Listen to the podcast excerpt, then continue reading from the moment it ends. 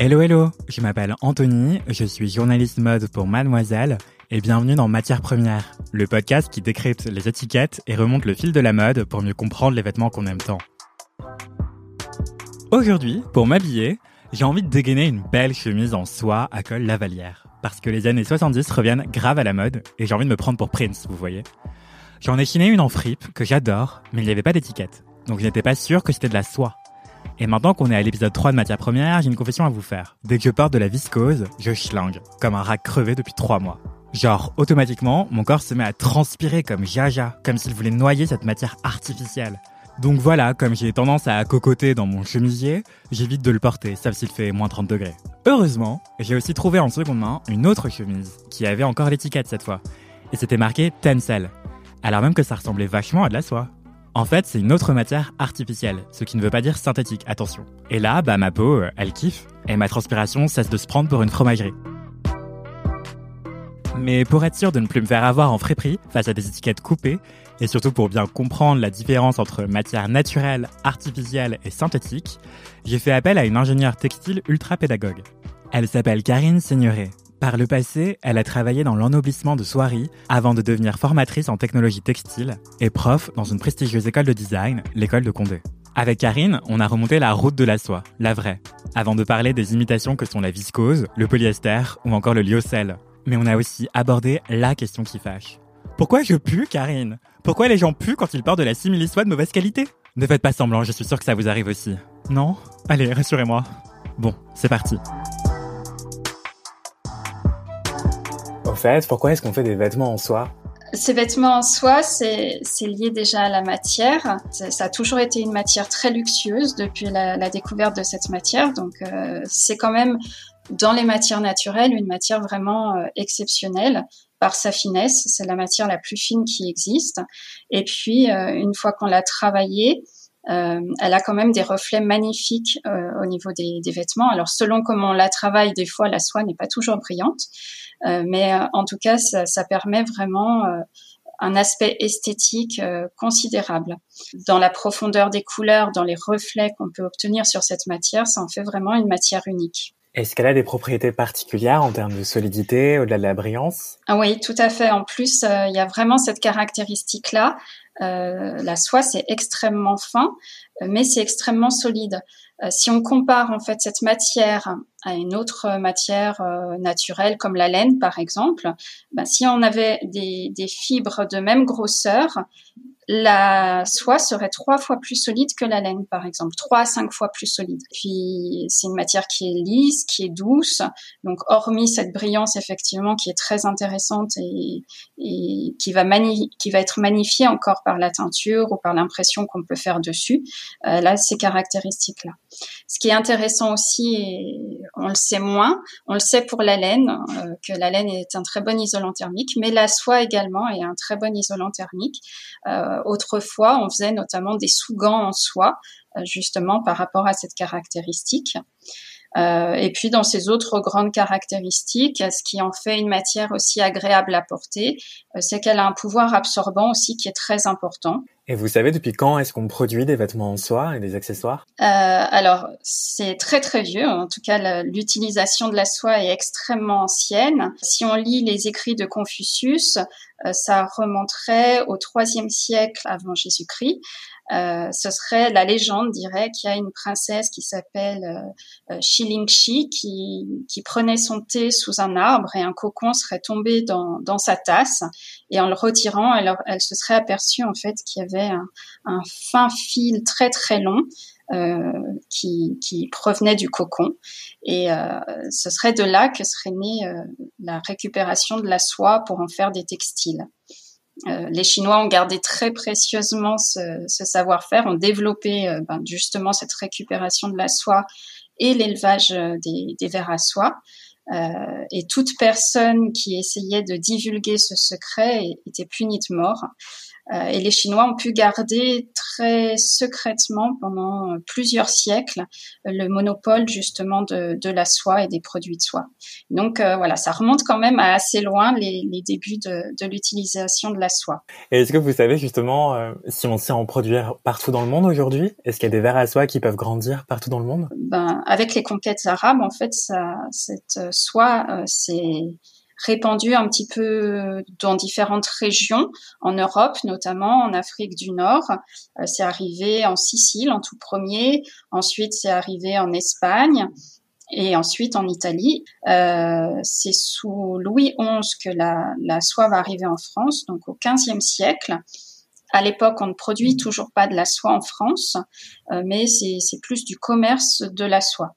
Aujourd'hui, euh, bah, on en produit dans différents pays du, monde. Euh, on en a produit en France. Euh, il a fallu attendre encore un petit peu de temps pour trouver la sériciculture en France. Seulement au XVIIe siècle, sous Henri IV, pour faire de la sériciculture, en fait, il faut avoir la nourriture des vers à soie.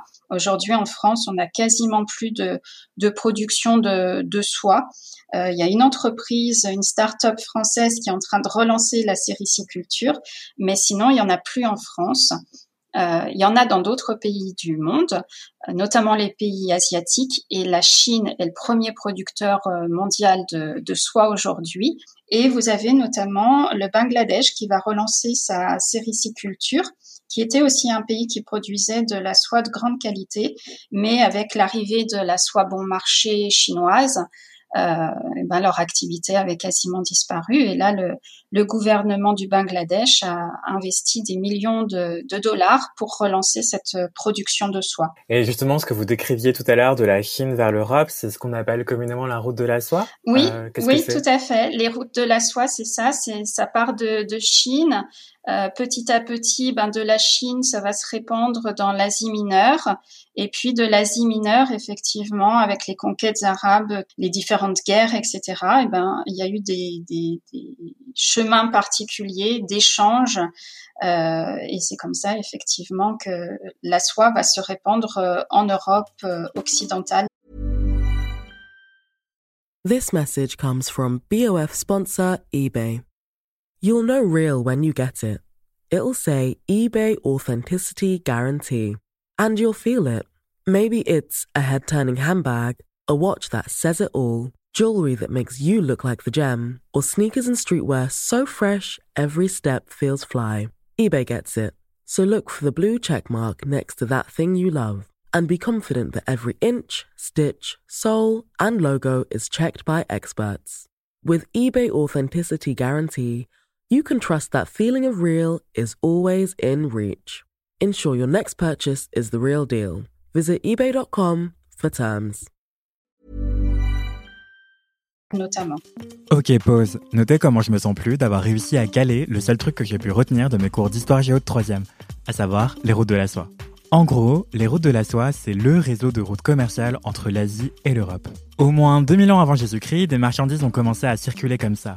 Au fil de l'histoire, c'est par ces routes que des découvertes chinoises majeures ont pu transiter vers l'Europe, comme la soie, la boussole ou encore la poudre à canon. En fait, si mes profs d'histoire géo m'avaient un peu plus parlé de mode, j'aurais sûrement beaucoup mieux retenu mes cours. Et peut-être même que j'aurais eu une meilleure mention au bac, mazette. Enfin bon, revenons à nos verres à soie. Et concrètement, comment est-ce qu'on passe du verre à soie à mon chemisier préféré? Alors, c'est un long cheminement, effectivement. Et la toute première étape, eh ben, c'est toute cette phase de sériciculture. Euh, donc, le verre à soie, euh, euh, c'est un papillon, enfin, ça va devenir un papillon. Donc, la, la, première phase, effectivement, c'est l'accouplement des papillons qui vont donner des petits œufs qu'on appelle des graines. Donc, euh, un papillon va pondre entre 300 et 500 graines à peu près. Et c'est des petites graines qui mesurent un millimètre de diamètre à peu près. Donc, c'est tout petit. Euh, ces graines, eh ben, à l'éclosion, ça va donner une petite larve qui est minuscule, qui fait 2 mm euh, de long à peu près. Et, et, donc, ces larves vont manger et grossir énormément. Et donc, ça va donner une chenille qui va grossir, muer quatre fois. Et euh, une fois que la chenille a atteint l'âge adulte, elle mesure à peu près 8-10 cm. Donc, ça fait une grosse, grosse différence de taille. Et donc, euh, arrivé à, cette taille-là, à cet âge-là, la chenille arrête de manger et c'est le moment où elle va euh, former son cocon en vue de se transformer en chrysalide et ensuite en papillon.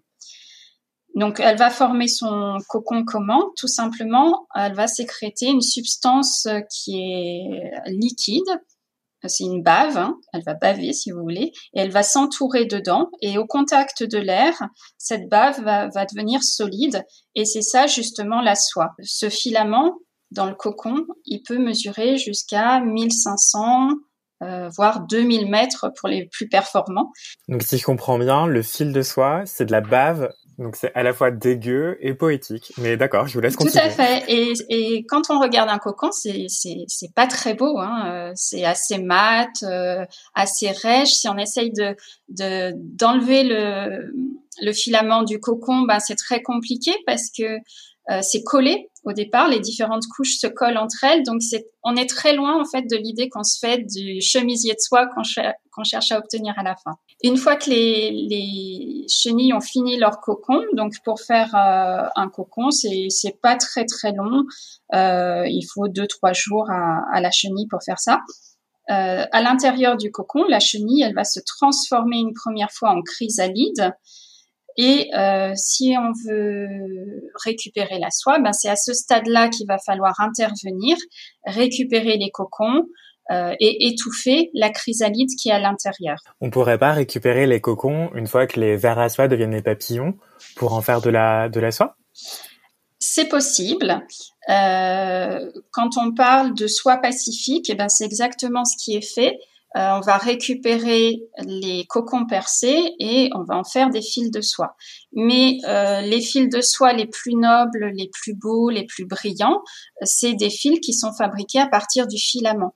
À partir du moment où le cocon est percé, eh ben, on peut plus récupérer le filament en entier. On va récupérer simplement des petits bouts de filament, donc des fibres de soie, des éléments courts. Et donc, on ne fait pas du tout les mêmes fils avec. Est-ce que les vers à soie, on sait s'ils souffrent quand on fait ça? Quand on les enfume, comment est-ce qu'on les tue? Euh, Soit on peut faire ça en les plongeant dans de l'eau bouillante, soit on peut faire ça en les passant dans un bain de vapeur ou une, une enceinte chauffée. Euh, donc oui, j'imagine que c'est pas très agréable euh, pour le pour la chrysalide euh, qui est à l'intérieur. Mm. Waouh, maintenant j'ai des flashbacks de mes cours de SVT cette fois. Si je récap, la soie, c'est l'histoire d'une chenille qui s'enroule dans son propre filet de bave de genre 1500 mètres en seulement 2-3 jours. Franchement, même moi, quand je m'endors la bouche ouverte, je peux pas baver autant.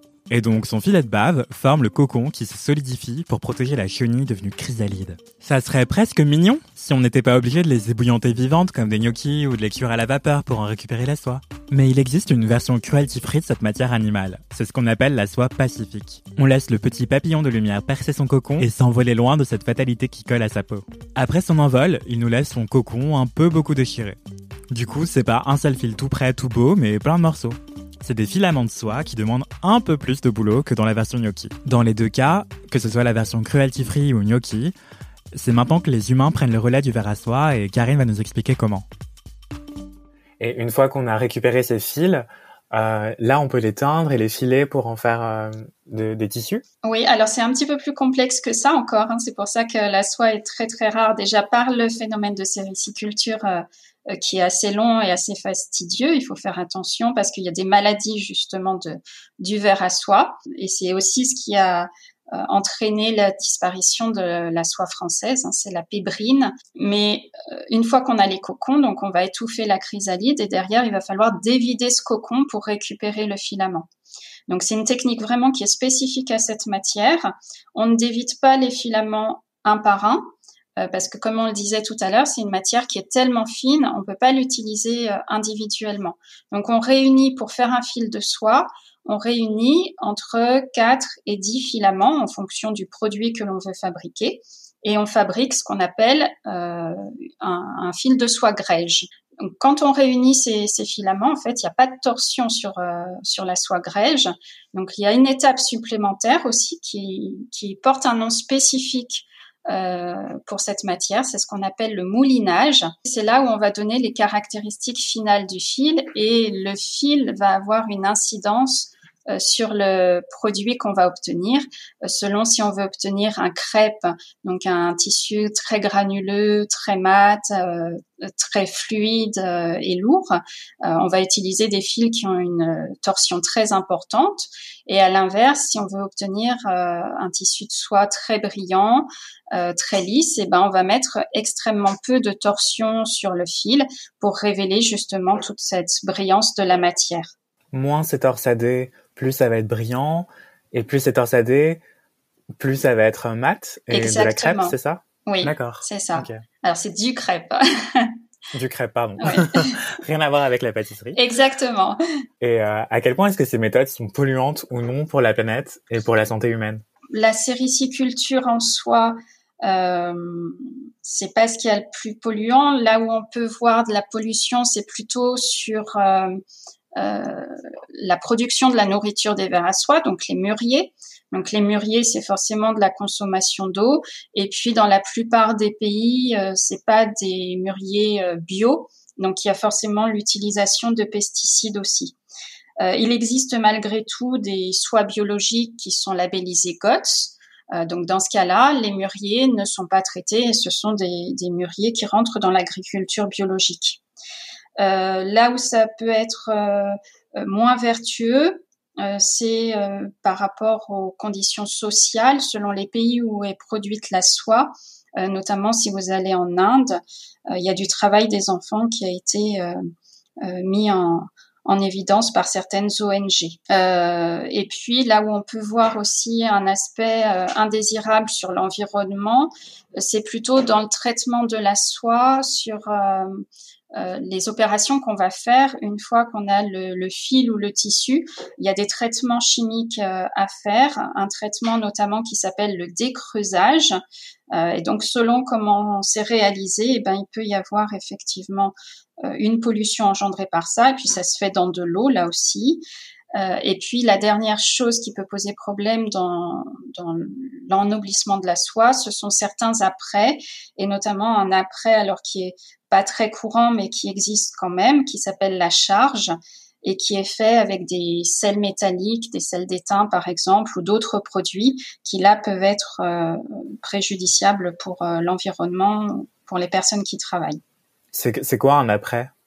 Un après, c'est ce qu'on va faire en tout dernier euh, avant la confection. Et est-ce qu'il existe des alternatives à la soie végétale ou, ou, ou synthétique Alors la première alternative qui a été inventée, c'est une matière artificielle qui d'ailleurs, euh, quand elle a été inventée, c'est un Français qui, qui s'appelait Hilaire de Chardonnay. Euh, qui a inventé cette matière en 1884 et qui a appelé cette matière la soie artificielle. Euh, c'est une matière donc qui, qui, imitait très bien la soie. Euh, il a réalisé donc il a déposé euh, plein de brevets sur euh, sur cette matière. Il a réalisé des fils, il a réalisé des échantillons de tissus et ça a été exposé à l'exposition universelle de 1889 à Paris.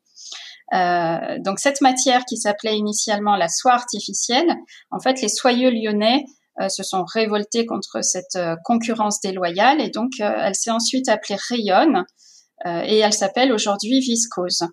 La viscose et le rayonne, c'est la même chose. La viscose et la rayonne, c'est la même chose, tout à fait. C'est issu de, de pâte de bois. donc on coupe des arbres pour faire ça, on récupère la cellulose euh, qu'il y a dans le bois et on traite ça chimiquement pour transformer ça en matière textile. C'est ce qu'on appelle une matière artificielle. Tout à fait. Une matière artificielle, c'est une matière qui va provenir d'une ressource renouvelable, une ressource naturelle renouvelable. Donc dans les grandes matières textiles artificielles, euh, c'est tout ce qui provient de cellulose, donc de bois, de fibres de coton qui ne sont pas utilisables pour euh, la filature du coton euh, parce qu'elles sont trop courtes, par exemple. Donc on va récupérer la cellulose de ces fibres de coton. Voilà, mais vous avez d'autres catégories de matières artificielles qui sont faites à partir de protéines, euh, notamment euh, le lait. Donc il y a une fibre qui s'appelle la fibre de lait où on va extraire la caséine euh, du lait pour en faire une matière textile. Il me semble aussi qu'il y a d'autres matières comme le tencel, le lyocell ou l'écovero. Je m'y perds un peu dans tout ça. Qu'est-ce que c'est ces matières-là? Alors ça fait partie aussi des matières artificielles. Euh, alors, lyocell, tencel, en fait, c'est la même chose. Lyocell, c'est le nom générique de la matière. Et Tencel, c'est une marque déposée de la société Lensing de ce lyocell. Euh, c'est vraiment euh, une euh, matière artificielle de troisième génération. C'est une des matières les plus récentes qui a été inventée, le, le lyocell. Et c'est une matière justement qui a un intérêt euh, environnemental non négligeable par rapport à, la viscose. Euh, la matière qu'on appelle euh, Ecovero, ben c'est pareil, c'est de la viscose. C'est une marque déposée aussi de la société Lensing, mais c'est de la viscose. Alors la différence entre viscose, lyocell, ben, c'est les produits chimiques euh, qui rentrent dans la fabrication qui sont différents. Euh, dans le cas de la viscose, les solvants ne sont pas recyclables. Euh, dans le cas du lyocell, le NMMO et l'eau qui est utilisée sont recyclés euh, à 99%, ce qui en fait justement une fibre écologique qui d'ailleurs depuis, euh, je crois que c'est depuis 2000, dispose de l'écolabel européen. Ok, pouce. Si je résume, l'alternative à la soie, ça peut être la viscose, autrefois appelée rayonne ou encore soie artificielle car c'est ce qu'on appelle une matière artificielle, c'est-à-dire une matière provenant d'une ressource naturelle renouvelable qu'on va artificiellement transformer à l'aide de produits chimiques. Et les matières artificielles comme la viscose, bah faut pas les confondre avec les matières synthétiques, comme le polyester. Les matières synthétiques, c'est presque exclusivement de la pétrochimie, donc du pétrole ou du gaz naturel pour faire du plastique. Pour en revenir à la viscose, matière artificielle donc, ce n'est pas parce que c'est fait à partir de végétaux comme le bois, le bambou ou l'eucalyptus que c'est la fête du slip écologique. La production de viscose, ça pollue quand même beaucoup.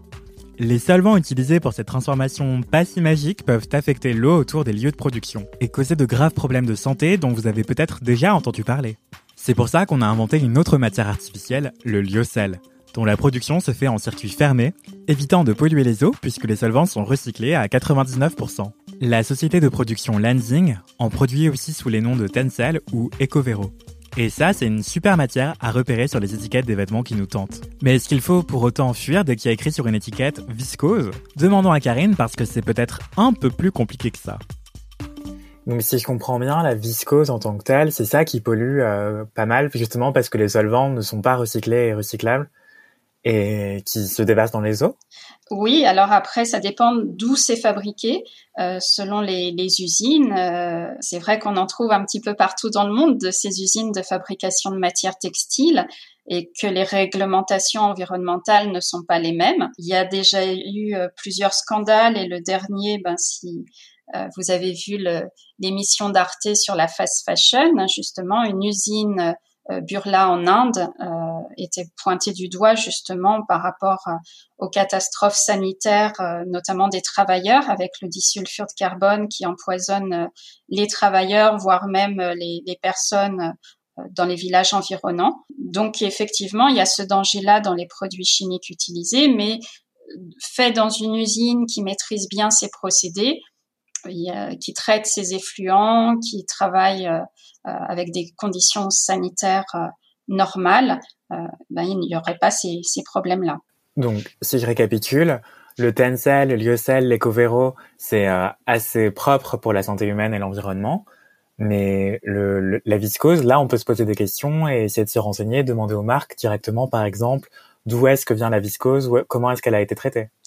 Tout à fait. Euh, ça, ça, dépend, ça dépend vraiment des marques euh, où est-ce qu'elles ont fabriqué, dans quelles conditions. Là, vous avez dit euh, matière chimique. Quand vous dites matière chimique, c'est la même chose que matière artificielle? Alors les matières chimiques, ça va englober à la fois les matières artificielles et il y a une autre sous-catégorie de matières chimiques, ce sont les matières synthétiques. Donc une matière synthétique, c'est à l'inverse d'une matière artificielle, euh, une matière donc qui est fabriquée grâce à la chimie, mais qui n'a pas comme point de départ un, produit renouvelable. Et en l'occurrence, euh, on est sur l'industrie des plastiques, et les plastiques sont fabriqués à partir de dérivés du pétrole. Donc concrètement sur l'étiquette, est-ce qu'il y a des matières qui peuvent euh, nous inviter à pas trop nous poser de questions, tandis que d'autres, elles nécessitent qu'on regarde plus en, plus en amont du côté des marques comment elles sont fabriquées? Oui, alors comme je vous disais tout à l'heure, le, le Lyocell, c'est une marque euh, en tout cas, Tencel, c'est une marque de lensing qui possède l'écolabel européen. Donc là, déjà, il y a un cahier des charges dans l'écolabel européen qui garantit effectivement un certain nombre de, critères écologiques, oui, dans la fabrication essentiellement.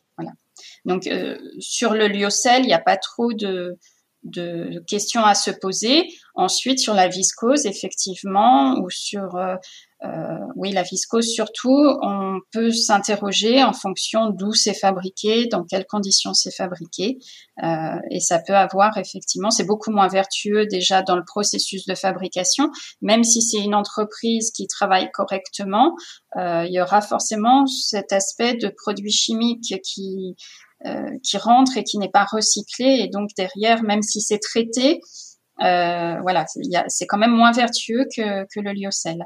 Schématiquement, on pourrait dire que le lyocell, le tencel et l'écovéro, c'est des matières plutôt écolo. Oui, euh, l'écovéro, il est un peu plus écologique que la viscose traditionnelle, euh, euh, parce que effectivement, il y a aussi cette, ce point à prendre en considération, c'est d'où vient la cellulose qui sert à fabriquer ces matières.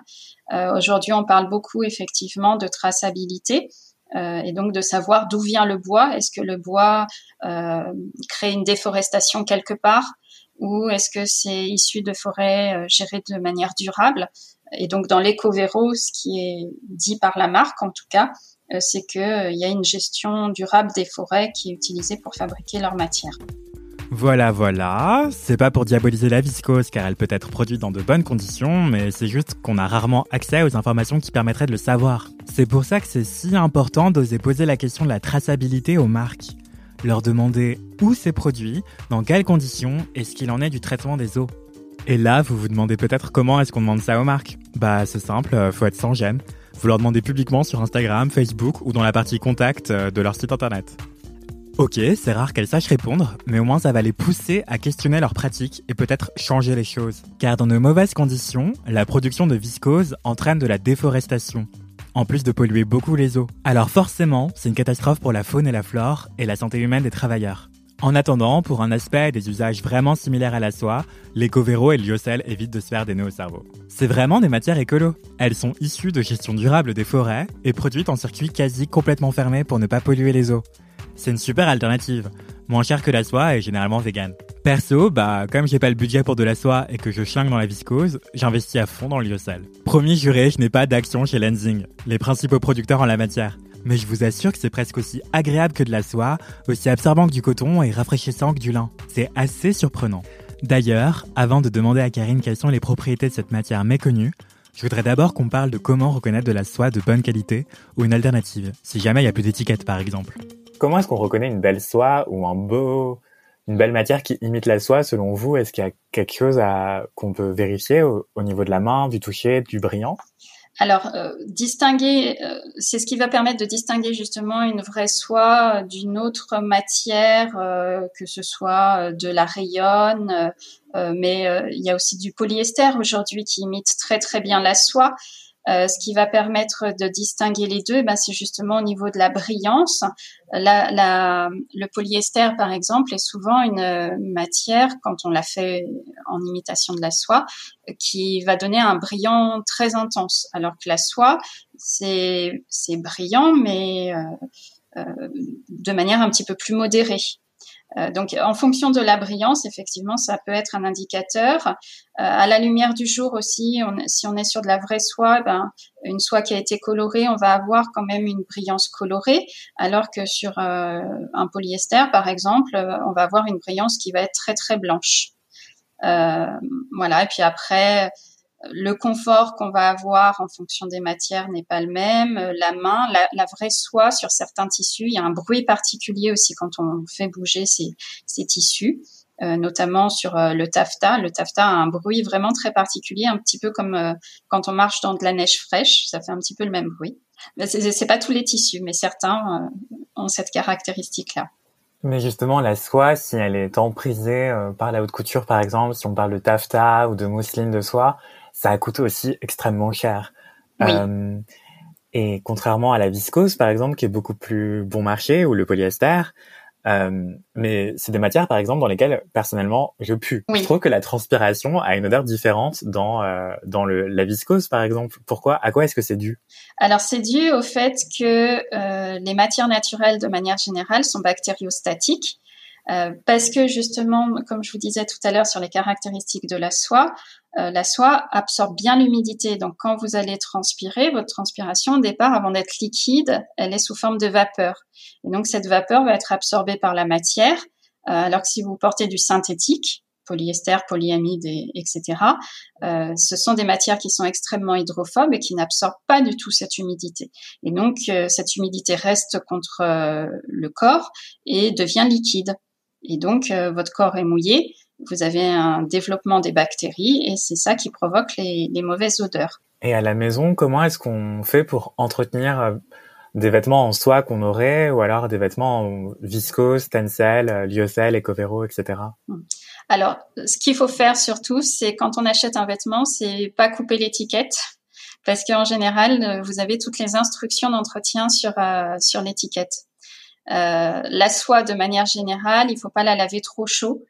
Euh, ça, ça, peut se laver à la main, euh, mais il faut surtout pas la laisser tremper dans, dans de l'eau, à eau tiède surtout, eau tiède ou eau froide. Utiliser un détergent doux euh, et surtout ne pas l'essorer, pas tordre en sortie de lavage. vous avez des machines à laver aujourd'hui qui proposent des cycles de lavage euh, peu longs et spécialisés dans la laine ou dans la soie. Donc il faut, on peut les utiliser aussi. Euh, la soie se repasse euh, très bien, pas trop chaud non plus, sans vapeur. Et ce qui peut être intéressant aussi, c'est de repasser quand le textile est encore légèrement humide. Et donc ça permet d'obtenir un, un, joli tissu derrière. La viscose, il faut faire attention parce que c'est une matière qui est fragile et notamment quand elle est mouillée. Donc pareil à laver avec euh, précaution, euh, pas sur des cycles de lavage machine trop intensifs. Euh, voilà, laisser sécher plutôt à plat plutôt que pendu. et puis ça se repasse très bien à des températures un peu plus chaudes et avec de la vapeur. Mais vraiment, moi, ce que je préconise, c'est de bien regarder les étiquettes d'entretien. La soie aussi, quand vous achetez un article en soie, très souvent, il est préconisé de faire un nettoyage à sec dans un pressing. Oui, mais justement, je pensais que les nettoyages à sec, c'était plein de produits chimiques et que après, bah, comme c'est pas rincé, ça reste contre la peau, non? C'est pas très hypoallergénique? Euh, alors, les, le nettoyage à sec, c'est effectivement fait avec des solvants organiques, donc c'est des produits chimiques. Euh, voilà, quand vous achetez de l'eau écarlate, par exemple, ben c'est pareil, c'est un mélange de, de solvants. Euh, ces solvants, ils vont dissoudre en fait les, les taches grasses notamment. Euh, donc ça permet de, de, détacher un vêtement et comme c'est des solvants organiques, c'est des solvants qui sont très volatiles, donc ils vont s'évaporer dans l'atmosphère. Donc normalement, euh, si vous aérez bien votre vêtement avant de le reporter, normalement il reste rien dessus. Et enfin, est-ce que c'est des matières qu'on sait bien recycler, la soie, la viscose, le tencel, le lyocell euh, alors la soie, à ma connaissance, j'ai jamais entendu parler de recyclage de la soie parce que pour euh, faire du recyclage d'une matière, euh, si on parle pas d'upcycling, mais vraiment de recyclage, euh, c'est-à-dire réutiliser pour refaire de la matière première, euh, la soie est, tellement peu produite que le gisement n'est pas suffisant pour développer une filière de recyclage de cette matière. Au niveau de, des matières artificielles dont on a parlé, la viscose, le lyocell, ben pourquoi pas y recycler? Ça doit être possible. Euh, on peut faire, je pense, du défibrage dessus et ça doit rentrer dans le même cycle de recyclage euh, que le coton, sachant que, comme je vous l'ai dit, la viscose, c'est une matière qui est très fragile du fait du procédé de fabrication qui est utilisé. Euh, donc le, problème vient de là, c'est derrière qu'est-ce qu'on fait avec? On va pas pouvoir faire n'importe quoi comme produit avec parce qu'on a déjà une matière qui est fragilisée et par des, des, procédés de recyclage comme les filochages par exemple, on va encore perdre de, des, des propriétés mécaniques de la matière. Le lyocell, c'est une matière qui est beaucoup plus solide que la viscose, euh, donc on a moins ce, ce problème-là. Mais effectivement, ce qui est intéressant dans ces deux matières, c'est de pouvoir récupérer la cellulose. Et il y a notamment des matières euh, qui sont en cours de développement où on va fabriquer des nouvelles matières à partir justement d'anciens vêtements en coton, euh, en viscose, en lyocell, où on va dissoudre cette matière et refaire une matière artificielle avec.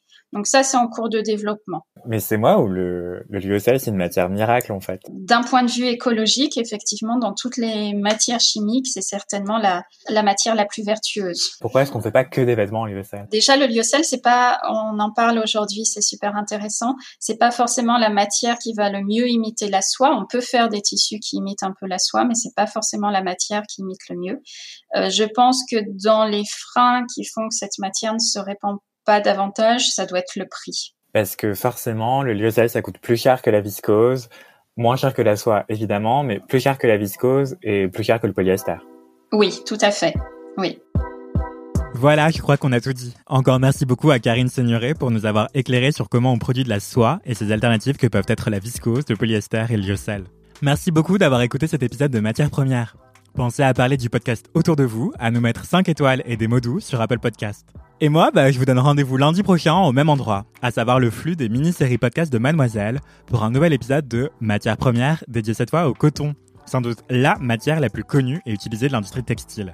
Mais on va aussi parler des alternatives sous-estimées que peuvent être le lin, le chanvre ou encore le polyester, once again. Ouais, il est vraiment partout ce plastique, dis donc. D'ici là, portez-vous bien et sapez-vous bien. Bisous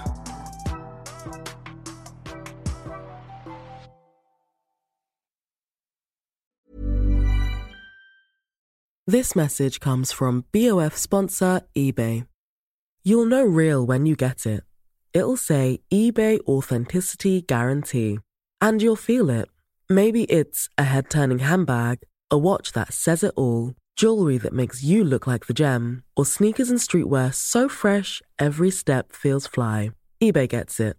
So look for the blue check mark next to that thing you love and be confident that every inch, stitch, sole, and logo is checked by experts. With eBay Authenticity Guarantee, you can trust that feeling of real is always in reach. Ensure your next purchase is the real deal. Visit eBay.com for terms.